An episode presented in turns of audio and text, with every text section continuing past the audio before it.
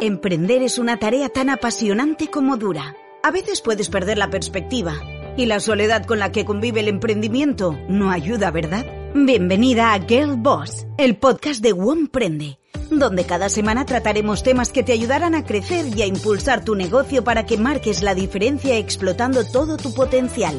A los mandos, María Barbasán y Belén Sanz. Comenzamos.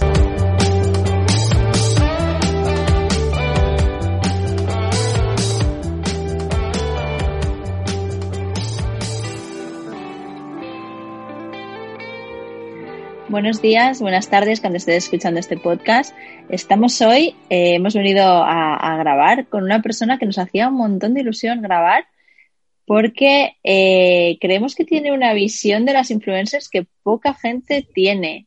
Eh, os vamos a presentar a Lorena, que no la conoceréis como Lorena, pero la conoceréis como su cuenta Hazme una foto así, que es muy guay, es muy graciosa y bueno, sus stories ya te mueres. Hola Lorena, bienvenida. Hola, buenas tardes, ¿qué tal? La verdad es que estamos súper emocionadas porque somos muy, muy fans. mientras estuvimos hablando de quedar y tal, te lo dijimos porque eh, yo no sé cómo te descubrí, la verdad. Supongo que por algún influencer que te, que te mencionó. Y, y enseguida fui corriendo, María, mira, mira, mira esto, que es súper divertido.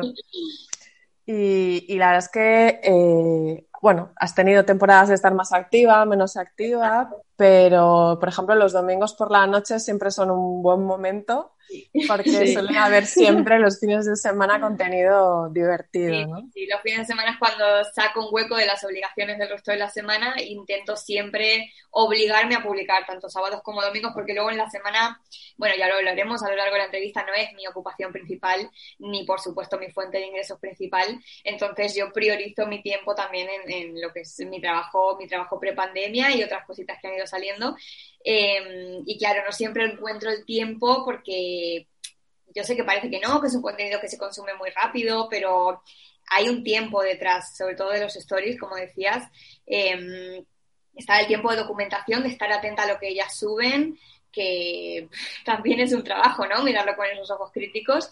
Eh, el tiempo, pues eso, de grabarlo, una vez has descubierto algo que crees que puede tener filón, que puede ser mm, un contenido potencial, eh, tienes que verlo para ver qué chistes se te ocurren, después cortarlo, la frase exacta donde va el gag, buscar el gag, que, a ver, yo no, no tengo un sistema de, de, ahí, ¿cómo se dice en televisión? Estos sistemas de esta base de datos que tienen, como se dice en televisión. como la hemeroteca, ¿no? no tengo una hemeroteca ni un sistema así como Mediaset que pongo una palabra clave y me sale la frase y el personaje. Yo tengo que buscarla donde lo buscamos todos, ¿no? En YouTube, en redes sociales. Entonces, a lo mejor a veces tengo que ver una escena eh, de 10 minutos porque me acuerdo que dijeron una frase que me viene al pelo para este gag, eh, pero me tengo que comer la escena de 10 minutos para cortar esos 5 segundos de frase. Entonces, sobre todo los stories entre semana mm, se me complica. Trato de sacar un hueco, pero, pero no siempre puedo. Ya, pero eso tienes una memoria prodigiosa, entonces. O sea, yo ya, es algo que ya pensaba de antes de hablar contigo, pero creo que ahora lo estoy corroborando.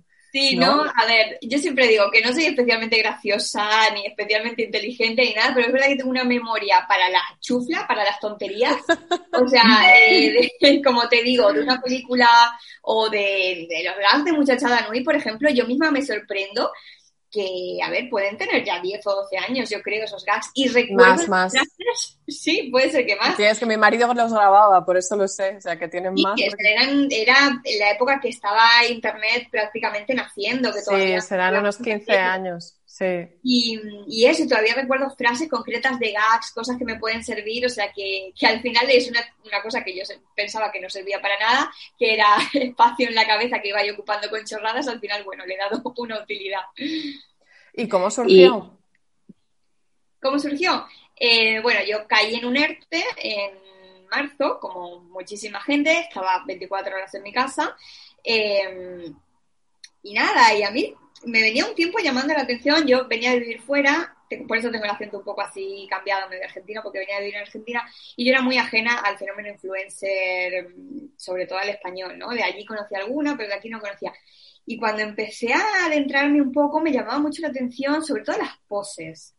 Después cuando ya me fui adentrando fui descubriendo más cosas, pero las poses así que al final se hacen las influencers, pero que todo el mundo las replica en Instagram. La típica pose con la manita así, estirándote la cara, la típica pose así, eh, la típica pose con la mano mm, así al revés, eh, sea, no sé, eso, eso lo hacen las cuatro influencers eh, más punteras, pero luego lo, todo Instagram lo imita.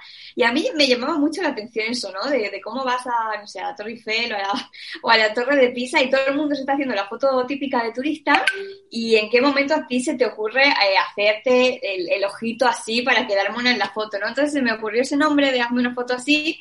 Eh, no sé, me pareció llamativo. Y ya te digo, conforme me fui adentrando en ese mundo de, bueno, todas esas cosas que, que saco en los stories, ¿no? Que luego fui catalogando, Mendigram, las Matrioska Colas, lo veremos más adelante si queréis.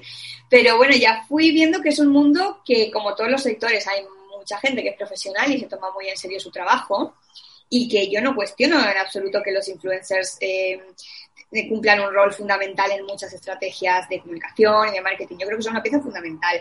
Pero mm, también un abogado es una pieza fundamental de una estrategia jurídica y no todos los abogados son buenos, ¿no? Eh, o sea, yo no cuestiono su utilidad eh, en esta sociedad de consumo, pero sí que cuestiono la profesionalidad eh, o, la, credibilidad que generan algunos.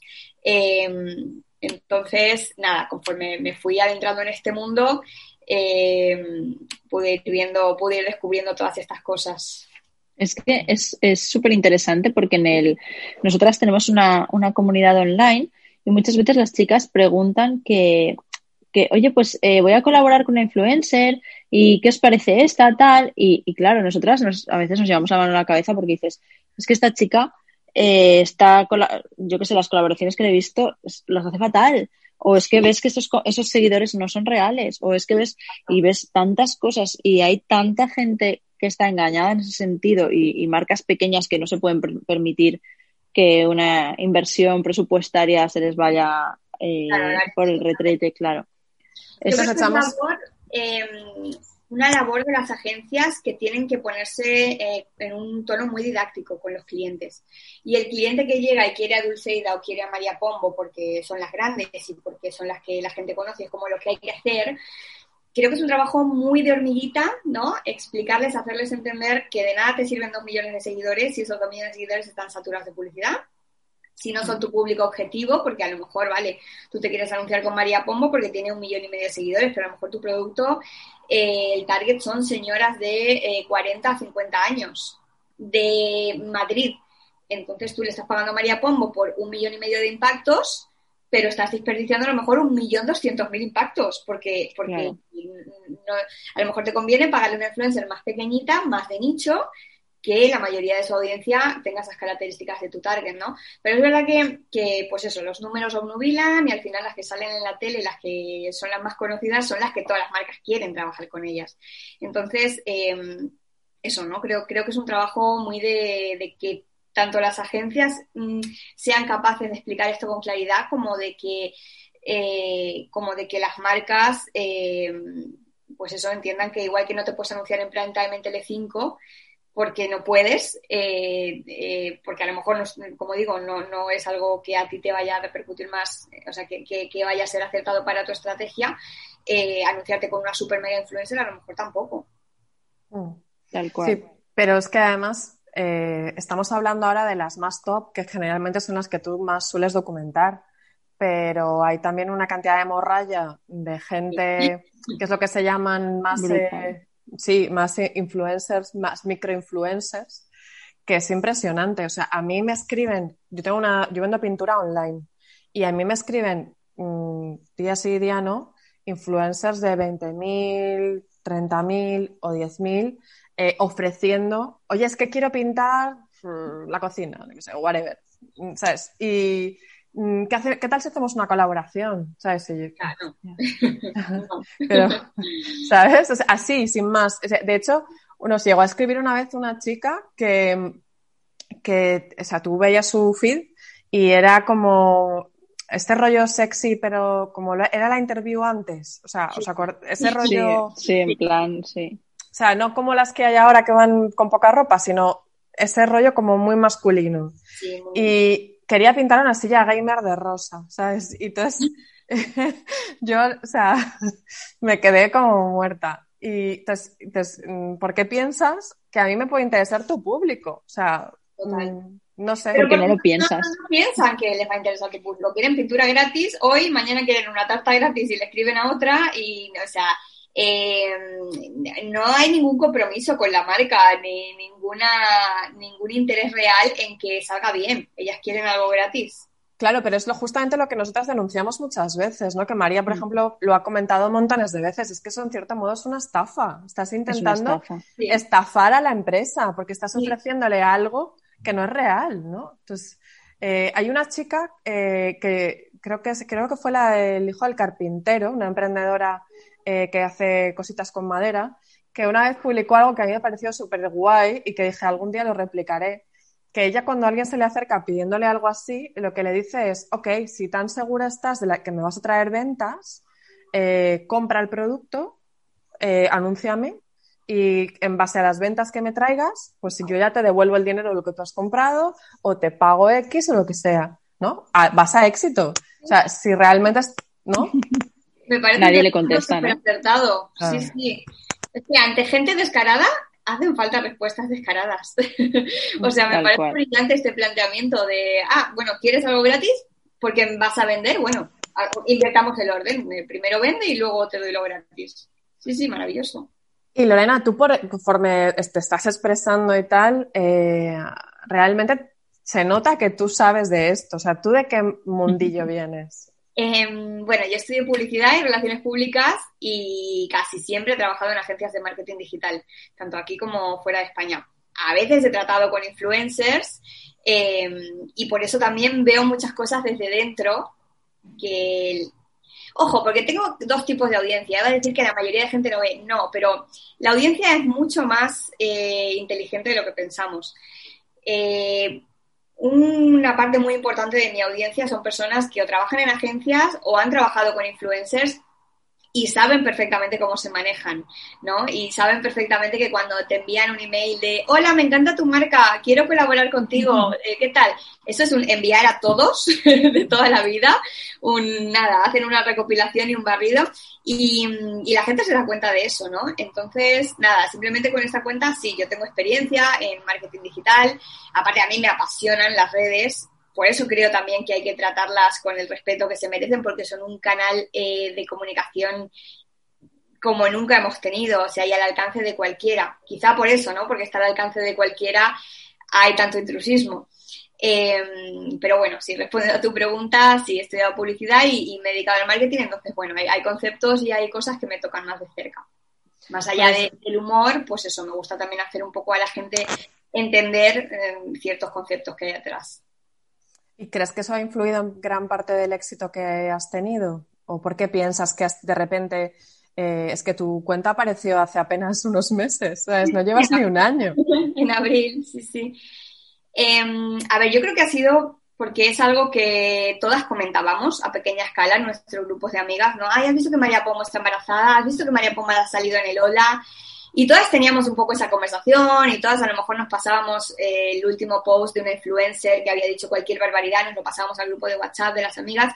Y de pronto eso, ¿no? Una cuenta que lo pone en relieve desde el humor, porque también creo que, que, parte del éxito, por así decirlo, que a mí tampoco me gusta hablar de éxito, a ver, pero, pero bueno, parte de, de esa viralidad también reside en el formato meme, que es una cosa que se consume muy fácil, se consume muy rápido, eh, porque, a ver, eh, todos estamos súper mega saturados de información. Vamos en el metro y nos guardamos esto para leerlo después. Estamos en el trabajo, nos guardamos este vídeo para verlo después. Y acumulamos, acumulamos y al final por lo menos en mi caso, no sé si yo es que voy a otro ritmo, yo nunca encuentro una hora o dos horas para sentarme a ver lo que he guardado ese día, ¿no? Mm. Entonces, creo que también parte del éxito es ese, ¿no? Que un meme eh, te saca una sonrisa, lo consumes en el momento, incluso a veces te contextualiza también, no hace falta que leas una noticia eh, de dos páginas, simplemente ves un meme y un copy de tres o cuatro líneas así medio graciosas y te pone en tema. Entonces, yo creo que esa ha sido una parte del éxito. Y luego, y luego otra parte pues ha sido eso, ¿no? Las, las agencias, las marcas que se ven reflejadas en el contenido. Em, aclaro para la gente que nos esté escuchando que hay como dos tipos de contenido en mi cuenta, ¿no? Los memes del feed, y que son como más buscando el chiste fácil, por así decirlo, y luego los stories, que son ya hilos donde te cuento, eh, pues eso, ¿no? La presentación, la trama y el desenlace de cómo se gestan algunas de estas cosas eh, detrás de las cámaras, ¿no? De, Instagram. Entonces, eh, los stories yo creo que sobre todo ha sido eh, gracias a eso, a agencias, a marcas que se ven reflejadas y que lo comparten. De hecho, me han escrito bastantes marcas en estos meses también diciéndome, marcas incluso que yo he mencionado y marcas mm, de las que me he cachondeado un poco, ¿no? y me han escrito para decirme, oye, qué guay, la verdad es que estamos de acuerdo. un poco como diciéndome, a ver, tienes razón, pero bueno, hay que comulgar con ruedas de molino, son las que tienen la audiencia, son las que tienen los seguidores, pero que tía, que nos has caído muy bien, que tienes razón y que nos hemos hecho unas risas con esto. Jo, pues qué curioso, ¿no? ¿Cuánta pasta tiene que tener alguien como para saber que algo no funciona y aún así seguir adelante con ello? No, igual, igual sí que les funciona. Lo que pasa es que Lorena a veces ha sacado pues a gente que dice algo, esto es súper guay, no sé qué, y luego lo está revendiendo o yo qué sé entonces, claro, dices, a la marca igual le ha funcionado, igual ha ganado, yo que sé, seguidores o alguna venta, pero claro, otra parte de esa audiencia seguramente se ha enterado de que no, le ha molado tanto a la influencer al final recibir ese regalito. Totalmente, a veces incluso en tiempo real, o sea, a veces ponen el story, que sabéis que duran 24 horas, y te metes a su Vinted antes de que pasen esas 24 horas y ya lo han colgado en Vinted. O sea, la misma foto que le hacen para subirlo y decir, qué bonito esto, me encanta, esa misma foto, cinco segundos después la ponen en Vinted. Es que es una desfachatez. y como dices, o sea, yo no sé si hay marcas que están de espaldas a esto, porque también es verdad que muchas marcas me han escrito eh, que no sabían eh, que las influencers se dedicaban a esto y hay marcas que me han escrito y me han dicho pues gracias por darnos este dato y lo tendremos en cuenta a partir de ahora. Eh, eh, ay, he perdido el hilo, perdón. Estábamos diciendo que. Sí, que hay marcas que viven ajenas a esto y supongo ah, que hay otras que no, ¿no? Exacto. Y luego hay marcas, pues, que, que así, que tienen un, una gran. Un, gran presupuesto para publicidad y al final van a las que saben que le van a dar rentabilidad, aunque no quede verosímil que Alessandra Pereira, que tiene 14.000 bolsos de Hermes, hoy te saque una camiseta de Lefties, no es verosímil, pero al final esa camiseta la están viendo dos millones de personas. Entonces, eh, tienen Alguna comprará. Claro, exactamente. Al final es alcance. Sí, porque desde luego yo creo que la mayor parte de las seguidoras de Alexandra no consumen bolsos de Chanel. ¿No? Claro, es un poco lo aspiracional todo el tiempo, que eso también lo, he tratado alguna vez en mi cuenta, ¿no? Que, que son chicas que al final hace 10, 12, 15 años con el inicio del fenómeno blogger la seguíamos y personalmente yo Alessandra Pereira la seguía mm. eh, y, me, y, te veías reflejada en ella porque era una chica mona que vestía de las mismas marcas que tú te podías permitir y de vez en cuando un elemento así más aspiracional, un bolso de Vuitton de 1000 euros o incluso de gama media, un Michael Kors de 500, ¿no? Eran cosas en las que tú te veías reflejada y a las que podías aspirar todavía, ¿no? soñar con eso, ¿no?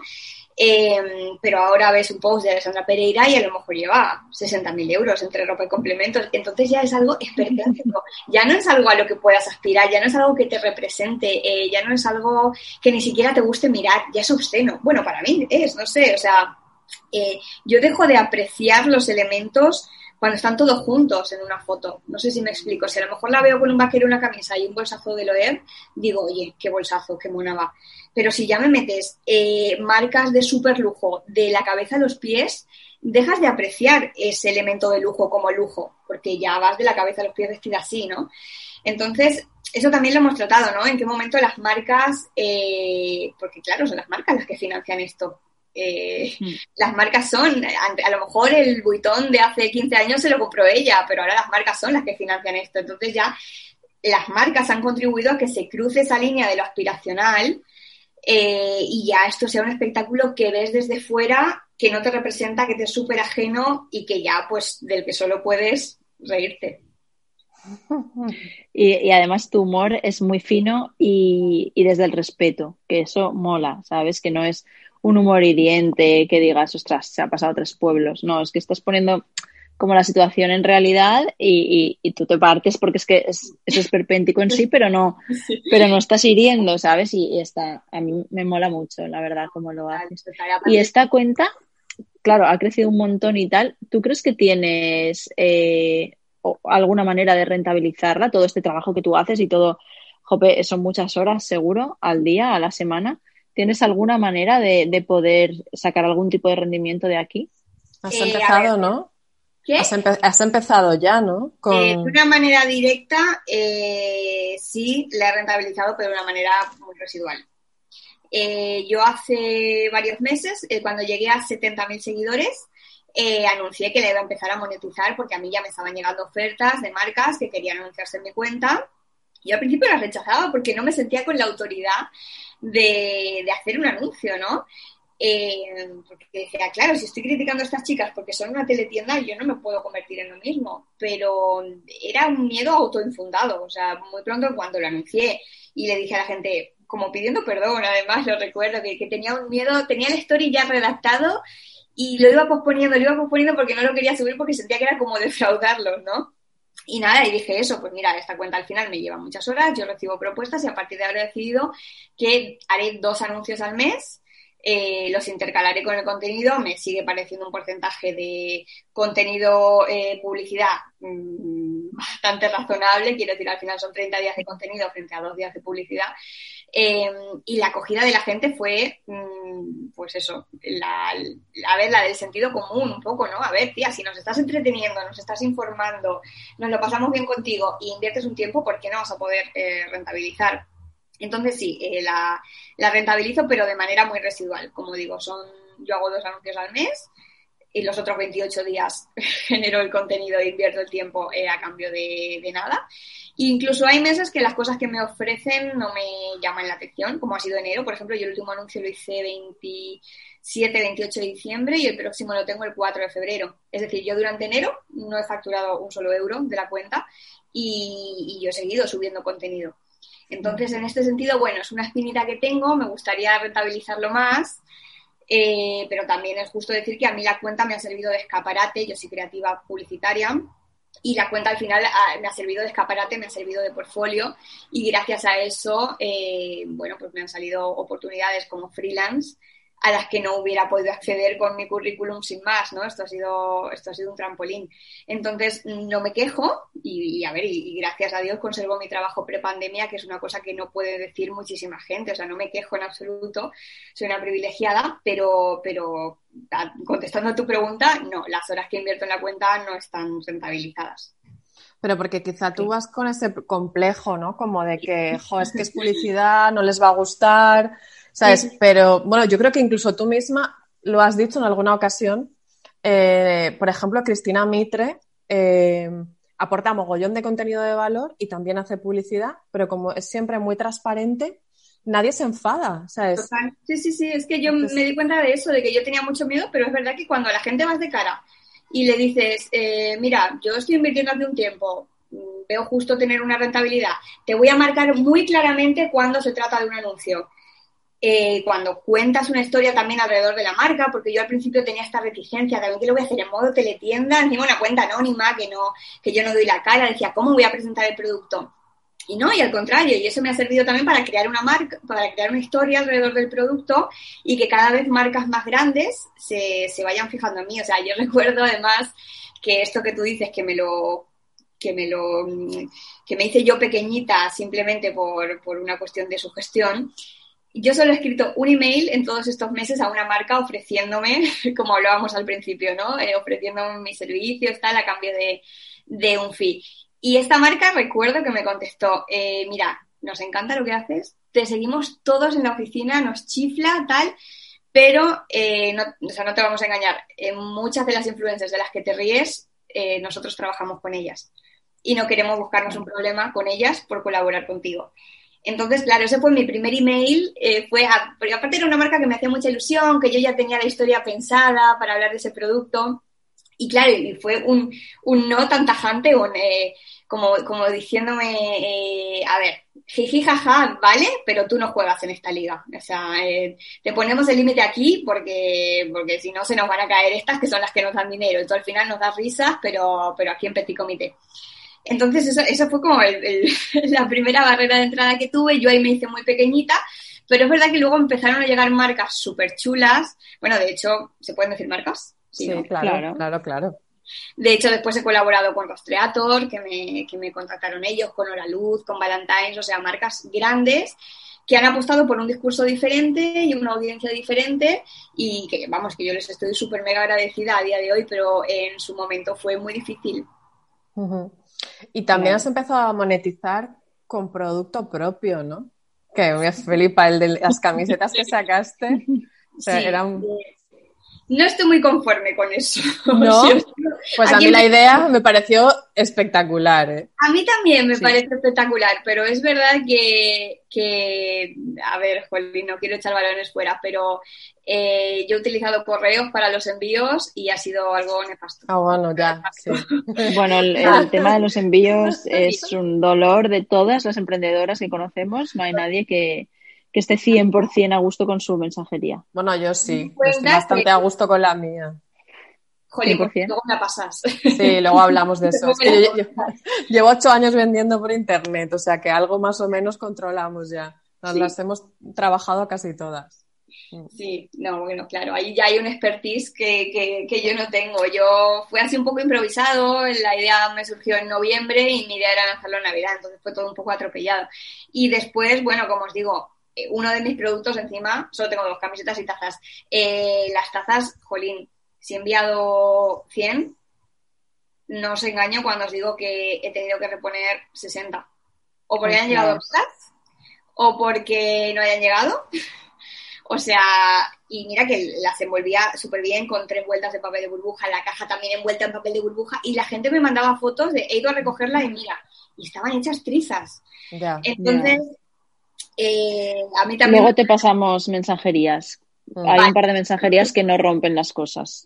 Vale, luego yo envío ¿eh? tazas, yo envío tazas y envío cosas y no y ella envía pintura y mm. que también se rompe y no no no, no suelen haber una te rompen pero no te rompen 60 vamos ni de coña bueno aparte a mí se me ha juntado el colapso de navidad que la gente, claro, había pedido para Reyes y me decían, ay, ¿cuándo llega? ¿Cuándo llega? Y luego el colapso de Filomena, que mm, también han estado todas las carreteras eh, del centro de España también saturadas.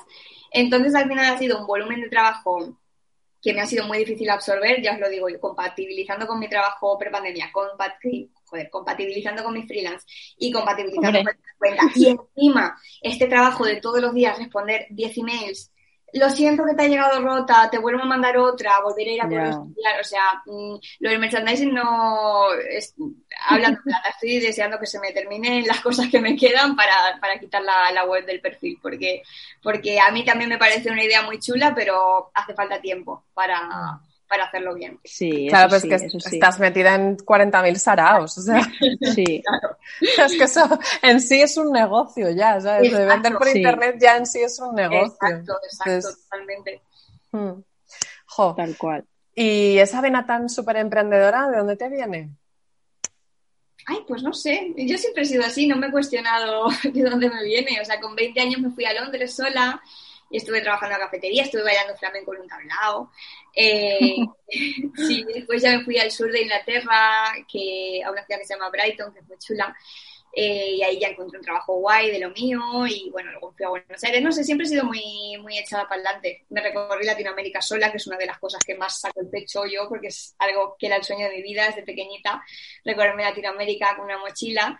Y mm, no sé, no sé de dónde me viene la vena, mi familia no es así. De hecho, mi familia recién se empieza a acostumbrar que yo sea así. Eh, pero bueno, no sé, me, gusta la gente así, ¿no? Como polvorilla, con chispa, con ideas, que, emprende, que tiene esta iniciativa. Eh, se te nota, se te nota que no, que no te estás quieta, ¿eh? es muy guay la energía, sí. Tus amigas y eres muy jovencita. Sí, bueno, tengo 32 años. Soy jovencita, sí, sí, pero... Pues pareces más. ¿En serio? Claro que eres jovencita. yo tengo 34. o sea, te conservas fenomenal, ¿eh? O sea... No, es que como tengo así las facciones un poco dulces y los ojos azules, yo creo que eso me quita también años. Eh, pero tengo 32. O sea, pero a mí me dices, los tengo. En, serio, que me dices que tienes 23 y me lo creo, ¿eh?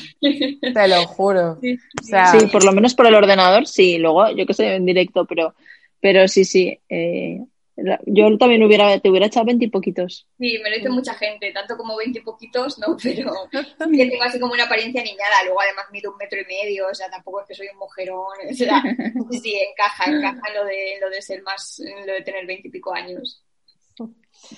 Y, bueno, vamos a hablar un poco más de cómo estás desarrollando la cuenta, eh, porque como dices, esto lleva mucho curro y con tantísima fiesta que tú tienes, eh, ¿cómo, ¿cómo, te planificas? ¿Cómo te organizas para poder gestionar todo eso? Porque además tienes secciones que de alguna manera entiendo que programarás eh, tienes, como decías antes, el Mendigram, todo esto. La semana claro. Semana, exacto. Mendigram, vamos a ponerlo en contexto, es cuando una influencer casualmente dice, ay, se me ha acabado esta crema que me gusta tanto arroba L'Oreal, para que lo vea la gente de L'Oreal. Y casualmente esta misma influencer a los tres días tiene una caja estupenda de productos de L'Oreal y te la enseña, mira qué bien, estos chicos se enteraron de que, de que se me acababa la crema y mira qué caja me han mandado, qué majos, tal, eso se llama Mendigram. Em, y sí, luego la Influsemana, que recoge un poquito lo más eh, granado ¿no? de, de la semana de las influencers. A ver, lo cierto es que me encantaría poder planificarme, pero no hay una planificación detrás. Así que están las secciones divididas en la cabeza y yo cuando veo un contenido sé en qué sección va, pero, pero como también es un contenido que depende de, de lo que hacen ellas, eh, tampoco puedo programarme Mendigram para el martes eh, y a lo mejor eh, que el Mendigram más obsceno de la semana sea el jueves.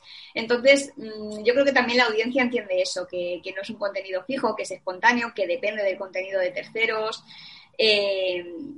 no, no, o sea, intento planificarme, pero es verdad que tampoco me agobio si veo que un día son las nueve de la noche y no he tenido eh, ni 20 minutos para publicar, eh, no me agobio. O sea, creo que esto también es importante lanzar este mensaje, ¿no? Que, que el mundo no se acaba, que los números no se caen, que las estadísticas de Instagram van a estar ahí, que el algoritmo va a estar ahí, eh, que no pasa nada porque esta es una semana de desconexión. O sea, esto para todos los emprendedores que tienen redes sociales y están empezando y sienten que si no publican en una semana eh, los seguidores se van. No, los seguidores no se van.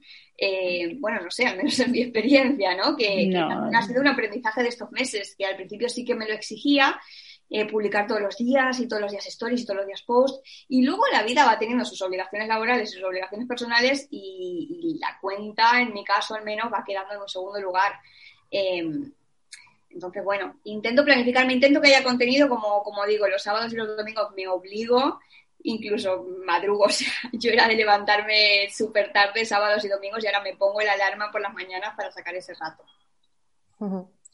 Eh, y, y, cómo, eh, o sea, quiero decir, ¿lo estructuras en plan de me siento ahora y ahora con lo que tenga lo creo? ¿O, o, o dices, me, ves algo y bueno, esto me lo voy a guardar para cuando vaya a publicar el fin de semana? Em, depende, depende. Es que hay veces que eh, veo un contenido de alguna influencer y enseguida se me viene a la cabeza el chiste o la asociación con otra cosa. Y luego hay veces que lo veo, me llama la atención, pero me lo guardo para más adelante. Entonces, si durante una semana no he tenido apenas tiempo de recopilar material nuevo, sí que he hecho mano de esos de esa carpeta de guardados hay veces que lo veo en el trabajo y si es algo muy potente, muy potente, ese día sí que intento sacar un hueco para comentarlo ese día sí o sí. Em, pero, no sé, es, mucho más espontáneo que, que, lo que parece desde fuera. ¿Y te lo guardas todo? Me guardo bastantes cosas. O sea, pues debes de tener una capacidad de almacenamiento Sí, tu memoria y tu capacidad de almacenamiento deben ser como hermanas, Sí, sí, aparte el 90% del almacenamiento son cosas de influencers y el otro día es mi sobrina, que tengo una sobrina de días, que tiene apenas días, o sea, sí me... Oh. no hay más cosas, no hay sitio para más cosas ya en el móvil. Y en, de todas estas influencers habrá algunas que seguramente se lo hayan tomado a mal, bueno, las que te bloquean y tal, eh, te bloquean y bueno, pues ya está pero ¿hay alguna que te haya escrito en plan mal? En plan, oye, no, no hace falta que me des nombres, ¿eh? pero en plan ofendida o algo. Mm, no muchas, pero vamos, que te diría que con los dedos de una mano se cuentan. Y aparte me doy cuenta que al principio de la cuenta tomaban una actitud y conforme la cuenta fue ganando repercusión, eh, toman otra actitud. Eh, es decir, o sea, ya se dan cuenta que, que, que, lo que a ti te digan eh, tú tienes una cuenta que al final te están viendo 105.000 personas, no te están viendo 2.000, ¿no? Y un poco como que les interesa, entre comillas, tenerte contenta o caerte bien. A ver, que tampoco quiero hablar en estos términos porque luego hay gente que piensa que me sobornan las influencers, o sea, me han llegado mensajes así de, ah, claro, y esta que ha hecho esto esta semana, eso no lo sacas claro, como te regaló un bolso. o sea, la gente de verdad se cree que sí, sí, que soy Pedro J y que presido un grupo editorial y que tengo un poder, vamos, o sea. No, y que tienes una obligación de sacar algo que a lo mejor es que tú eh, o no lo has visto o no te ha molado, o sea. O no he tenido tiempo, es que, jolín, yo siempre lo digo, estamos súper acostumbrados al contenido on demand de Netflix, de Amazon, de ver lo que queremos en el momento que queremos, que cuando la gente ve algo de una influencer y no lo sacas, eh, se cree con el derecho de, pero no creo que lo hagan tampoco a malas, sino porque nos hemos acostumbrado a eso, ¿no? A decir, quiero ver esto, mm, haz esto. Ya, bueno. luego ya hay todo este tipo de teorías conspiranoicas de, claro, esta no la sacas porque tal, o esta no la sacas porque te amenazó con denunciarte, o sea, no me ha pasado jamás eso, ninguna ha llegado a esos términos, porque como tú decías al principio, es una cuenta súper respetuosa, eh, hay una línea muy clara de no aludir jamás al físico de ninguna, porque aparte me parece uno que no es gracioso y dos que, que no es humor, o sea que no, que, que no sé, que es algo tan burdo, tan fácil que ni siquiera me detengo en eso.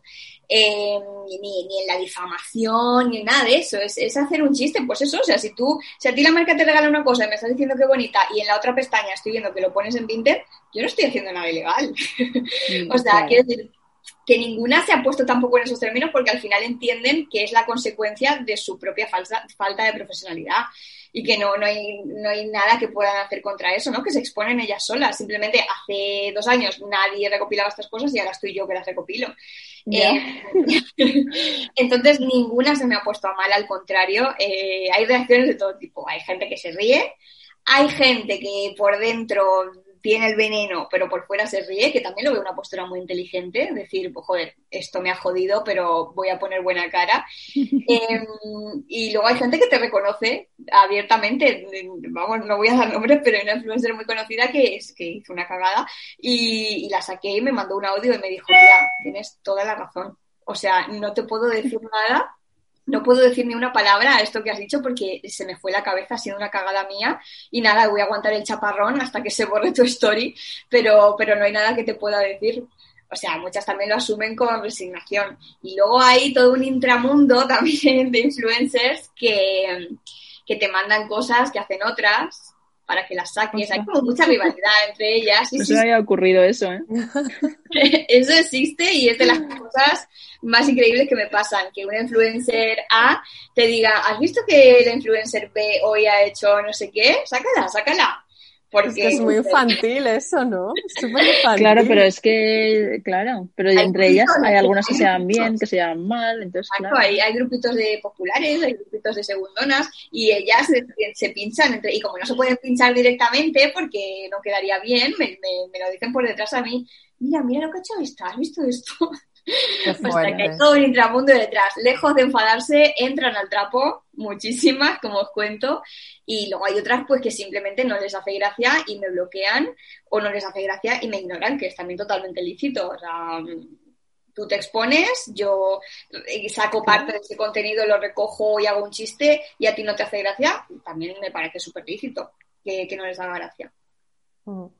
Y, pero ¿alguna se la ha tomado especialmente bien en plan que has dicho, aparte de la que dices que te mandado el audio, en plan de, jo, qué bonita? O sea, me, me sabe hasta mal haberlo, haber, haber dicho esto de ella. Total, total. Eh, a ver, bueno, Casilda Finat, que sabéis que es la musa de, la cuenta, es una influencer medio aristócrata, que es un personaje en sí mismo, eh, y ella se lo toma todo súper bien, cada vez que la saco lo comparte en sus stories y se ríe. De hecho, ella tiene una marca de joyas y varias veces me ha ofrecido enviarme joyas simplemente por lo que se ríe conmigo y tal. O sea, las reacciones suelen ser buenas. Ya te digo que, que se pueden contar con el dedo de una mano las que no. Qué guay. Eso sí, por lo menos sí que es algo pues muy sano, ¿no? Que eh, por un lado sí que está evidentemente lo que estamos hablando de esa parte como más fea del mundo influencer, eh, pero por otro lado yo que sé, creo que está muy guay que haya gente que tenga la madurez suficiente como para tomarse lo que tú haces eh, pues de una manera positiva, porque es que en realidad lo que tú haces es muy positivo. Yo creo que... es madurez, exacto, es madurez. O sea, al final es, es pues eso, es aguantar el, el, chaparrón. Es igual que de cuando tenías 15 años te decían que esos zapatos eran feos y era la mayor tragedia del mundo y ahora te lo dicen y te ríes. Creo que es también eso, un proceso de madurez, ¿no? Entender que no le puede gustar a todo el mundo, entender que va a haber gente que va a hacer mofa de lo que haces porque se presta a ello y tomártelo de la mejor manera posible porque esa persona no lo está haciendo para ofender tampoco. Claro. No, y saber que, si tu trabajo es bueno, realmente es, tú te ríes. O sea, realmente pues no, no le ha gustado a esta, pero yo sé perfectamente que mi trabajo es bueno. Pero el problema yo creo que, que viene cuando tienen claro que el trabajo que están haciendo pues no, no, no, está bien, o no les ha quedado bien, o en este caso se han equivocado. O... Claro claro, pero volvemos a lo que decíamos al principio. Hay como varios niveles. Están algunas que son como más profesionales y que realmente sí que se preocupan porque el resultado final sea eh, profesional, porque no buscan engañar a la marca, pero luego hay gente que lo que tú dices, que se la suda, que la marca venda, que no venda, que, ¿sabes? Simplemente es yo trinco la pasta y ya está. O no comprobar la procedencia del producto, esto típico que luego sale que AliExpress está a 2 euros y ellas lo venden, la marca que ellas lo anuncian lo venden a 20. Eso yo no me creo que hoy en día con las herramientas que tenemos, cuando te contacta una marca, tú no puedas hacer una búsqueda en AliExpress y comprobar que ese producto está también en AliExpress. O sea, en AliExpress se puede buscar por foto. Decir, por foto, exactamente. la marca te dice, anuncia este secador para el pelo que a ver, que la estética china, eh, una vez tienes el producto en la mano, yo creo que se ve. Pero en caso de que no lo veas, es tan fácil como dices, entrar a AliExpress y hacer una búsqueda por imagen. O sea, es que entiendo que, que todos podemos cometer fallos y que se te puede escapar que la marca con la que colabores hace 20 años tuvo una denuncia por trabajo infantil en Pakistán. Eso se te puede escapar. Pero que la marca que estás anunciando está ahora mismo, a día de hoy, vendiéndose en AliExpress por 2 euros, eso no se te debe escapar si vives de esto, ¿no? Entonces, pues en la línea de lo que decíais, la mayoría de las que se han enfadado son personas de estas que no son mm, profesionales, que no tienen demasiado escrúpulo, ¿no? Que están ahí para hacer caja y caja y caja, no todas, eh, pero la mayoría de las que me han bloqueado sí, ¿no? Porque sienten como que se les desmonta el chiringuito, eh, que ellas están ahí facturando a todo lo que da y que de repente alguien dice, oye, pero que os están engañando, que esto está en AliExpress y sienten que se les cae el chiringuito y te bloquean las influencias de verdad que trabajan su contenido y que un día te ríes de algo, claro que saben reírse de sí mismas y aceptar esa crítica. ¿Y de dónde las sacas, Lorena? Porque yo la mitad de que las que sacas no las conozco. También yo soy un poco más mayor, ¿sabes? Pero yo, por ejemplo, a Alexandra Pereira sí que la seguía también cuando era Lovely Pepa en, los, eh, en su blog y tal, cuando era una cría que vivía en Vigo, pero... Que de hecho hay un ejercicio que yo recomiendo hacer a todo el mundo. Si entras en su blog a día de hoy eh, te, sale la última entrada, ¿no? Viste que en los blogs abajo te sale última entrada, primera entrada. Si ves la actual, seguramente sea en un lugar paradisiaco haciendo una colaboración con un hotel, con un resort de cinco estrellas, vestida de pizza cabeza de Armani. Y si le das a post anterior, te sale el primero que subió ella hace la tira de años y es ella en un polígono cerca de Vigo con una cara que era otra cara con un cuerpo no tan tonificado y tan maravilloso como el que tiene ahora y una ropa de la que usamos todas y la mm. foto hecha por un pues por una amiga o por ahí su novio de antes se las hacía su novio Exacto. Eh, y ahí puedes ver eh, ese salto cronológico, ¿no? De 15 años en un solo, de un post a otro. Y eso es un ejercicio que yo un día lo hice así casualmente y dije, ostras, es otra persona. Mm, sí, sí. Bueno, ha, sido capaz de crecer mogollón en muy pocos años. Es que mm. yo en ese sentido a Alessandra la admiro mucho. Y aparte tiene una coherencia, como digo, su contenido y es una chica muy profesional. O sea, se toma muy en serio el feedback de la gente. Vamos, es lo que yo percibo desde fuera, ¿no? Siempre habrá gente a la que no le guste, pero yo siempre trato de defenderla como que fue una de las primeras. No es alguien que se ha subido al carro por moda porque no sabía qué hacer con su vida, se lo ha trabajado desde hace mucho tiempo eh, y a mí ya te digo que me parece de las, de las pocas que son a tener como referencia, aunque luego cometa errores como todo el mundo. Bueno, yo espero que algún día te regale el bolso de Chanel, ¿eh? yo, también, ¿eh? si me estás escuchando, en negro me gusta mucho. bueno, volviendo, volviendo a la pregunta que te estaba haciendo, ¿de dónde las sacas? Pues lo que te decía, yo a Alexandra la conozco porque lleva toda la vida, pero luego sacas a otros que digo, ¿y esta quién es? A ver, muchas son ya efecto de que Instagram me las sugiere, porque como estoy todo el día consumiendo contenido de influencers, en la misma lupa de descubrimiento de Instagram me las sugiere. Y luego muchas otras me las manda la gente. O sea, yo esto también lo digo siempre mucho, que la cuenta es lo que es también gracias a la aportación de la gente. Porque, como os digo, o sea, yo durante el día trabajo, hago mil cosas, no, no tengo tiempo de revisar perfil por perfil. Entonces, muchas veces cuando hay algo que es una bomba, eh, sí que es verdad que me lo manda mucha gente. Y luego, pues eso, pequeñas influencias desconocidas, que yo también las he ido conociendo eh, mientras hacía la cuenta. ¿eh? Yo también cuando empecé en abril conocí a Alfa Pereira, a María Pombo, a Dulceida y a dos o tres más. O sea, todas estas que salen de realities o toda esta generación de Nuria Blanco, Carla Vico, que son chiquitas de 18, 20 años, ya, sí. no, no, son conocidas, pero son toda un, todo un sector también que mueve. O sea, que, que nosotros a lo mejor somos más adultas y encontramos representación en Alessandra Pereira y en María Pombo, pero luego el sector, la, la, generación que viene por debajo de la nuestra, encuentra referencia en gente así, más jovencita, Anita Matamoros, eh, gente así. Uh -huh. Entonces, nada, la respuesta es, pues eso, pasando muchas horas en Instagram y, y también, por supuesto, agradeciendo muchísimo el contenido que me manda la gente, porque si no, a mí se me escaparían muchas cosas. ¿Y no, no se te ha ocurrido nunca hacer una guía de influencers? sí. María. No, no, no, o sea, es que es la persona perfecta para hacer un TripAdvisor de influencers. Ahí te lo dejo, Lorena. O sea, María siempre lo ha querido hacer, pero yo siempre la he frenado. Porque me parece muy útil Sí, es muy útil, pero es muy ilegal. O sea, tú no puedes estar... Bueno, TripAdvisor es legal.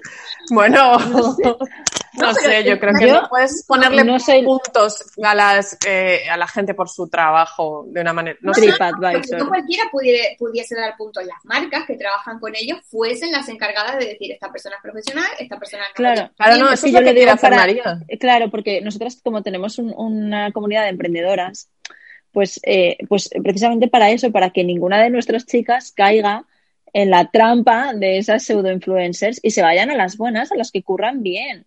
Sí, Entonces, la idea es esa, pero claro, Belén no me deja. No. Habría que ver ahí con un abogado ciertas, cuestiones, pero no es mala idea. Pero sobre todo que no fuese abierta al público, que, que, alguien pudiese juzgar a una influencer en función de si le cae bien o si le cae mal. No, sino que no, no, marcas, no de manera anónima las que dijesen, yo trabajé con este influencer en 2017, le pagué tanto, obtuve tanto retorno. Eh, ¿Fue profesional? ¿No fue profesional? Eh, ¿Se comprometió? ¿No se comprometió? Eso estaría bien hacerlo. Hasta que se me hace difícil eh, filtrar ¿no? Cómo hacer para, para, que solo puedan escribir las marcas o la gente que, que, acredite que ha trabajado con ellas. Pero no es mala idea en absoluto. De hecho, uno de los freelance que estoy haciendo ahora es justamente eso, es un webinar para una plataforma de contenidos de, un cliente eh, sobre cómo trabajar con influencers, sobre cómo asentar en el contrato eh, todos los pormenores, todo lo que quieres que se haga, en qué fecha, en qué hora, de qué manera, eh, cómo, bueno, pues analizar lo que hablábamos al principio, no solo tener en cuenta los números grandes de fans, sino usar herramientas que existen para medir el engagement real. Para, para, ver si esa persona ha comprado seguidores, el interés genuino que despierta, o sea, eh, un contenido. Lorena, así. te tienes que venir a nuestra mm, plataforma a contar eso a nuestras emprendedoras. Porque lo necesitan totalmente. Ay, cuando queráis, cuando queráis. A ver, el, el, esto se resume así: influencers sí, pero no a cualquier precio. O sea, ni hay que demonizarlas y decir eh, estas son todas unas engañabobos y unas mmm, vagas, ni hay que tampoco que darle una millonada a la primera que venga y te diga eh, hola, eh, tengo tantos fans. Es un poco el sentido común y, y bueno, y hay un montón de herramientas súper intuitivas, gratuitas, al alcance de todos en internet para medir estos números que estoy diciendo. Mm. Pero vamos, sí, pero que les, doy, les, doy, les doy la clase o la charla. Pues, pues Luego hablamos. Estaría sí. muy... sí, ahora hablamos cuando acordemos. Bueno, ¿y qué planes tienes para el futuro? Que ya nos queda poco tiempo. Eh, ¿cómo, ¿Cómo lo ves? ¿Cómo lo imaginas? Ya sé que estamos en una época en la que hacer planes es complicadísimo, pero bueno, ¿cuáles son tus sueños? Uy, mis sueños. Eh... Uy, estoy tan inmen inmers inmensa, como dijo una influencer, estoy inmensa todo el día en esto y no. Estoy tan inmersa en el día a día y en, y en, sacar el trabajo del día a día que, como os digo, o sea, uno de los sueños de mi vida era eso, recorrerme Latinoamérica y trabajé y junté cada euro y cada libra hasta que me pude permitir un año viajando. Y después de eso, un poco que me quedé huérfana de objetivos. O sea, tengo objetivos a nivel personal y profesional, pero sueño, así la palabra sueño era ese. Era, era recorrer Latinoamérica porque tenía fascinación desde pequeñita. Si me preguntas ahora ya con una con más edad y con la vida sentada, pues no sé, supongo que seguir viviendo de, de la comunicación, que me gusta mucho, eh, no sé, hacer algo que ayude a las personas, ¿no? Como estábamos hablando, el TripAdvisor este me parece, por ejemplo, algo que puede ayudar a las personas. Eh, Yo ahí te lo dejo por si te apetece hacerlo. es que eres la persona ideal. Tenías una socia, María. Claro que sí. Claro, porque aquí ha quedado registrado que la idea era tuya. Ahora no me puedo yo poner la y facturar porque todavía me, me denuncias. No, no puedo jugar con él. Esta pregunta me pilla un poquito de sorpresa. ¿Cuál es mi sueño? No sé no sé, tener un chalet con piscina, ya cosas comunes ya de la gente común, ya. Y el Chanel de, de Lovely exacto, exacto, y el Chanel de Santa Pereira, ya cosas pues muy de persona burguesada, ya si me lo preguntas con 18 te hubiera dicho, América! Pero ahora ya, ya me la recorrí, ya, ya tengo mi trabajo, ya lo que quiero es un chalet. Bueno, pues, eh, pues estamos convencidas de que lo vas a tener, ¿eh, Lorena? O sea... Invitaré a una paellita. Vale, uh, tomamos nota.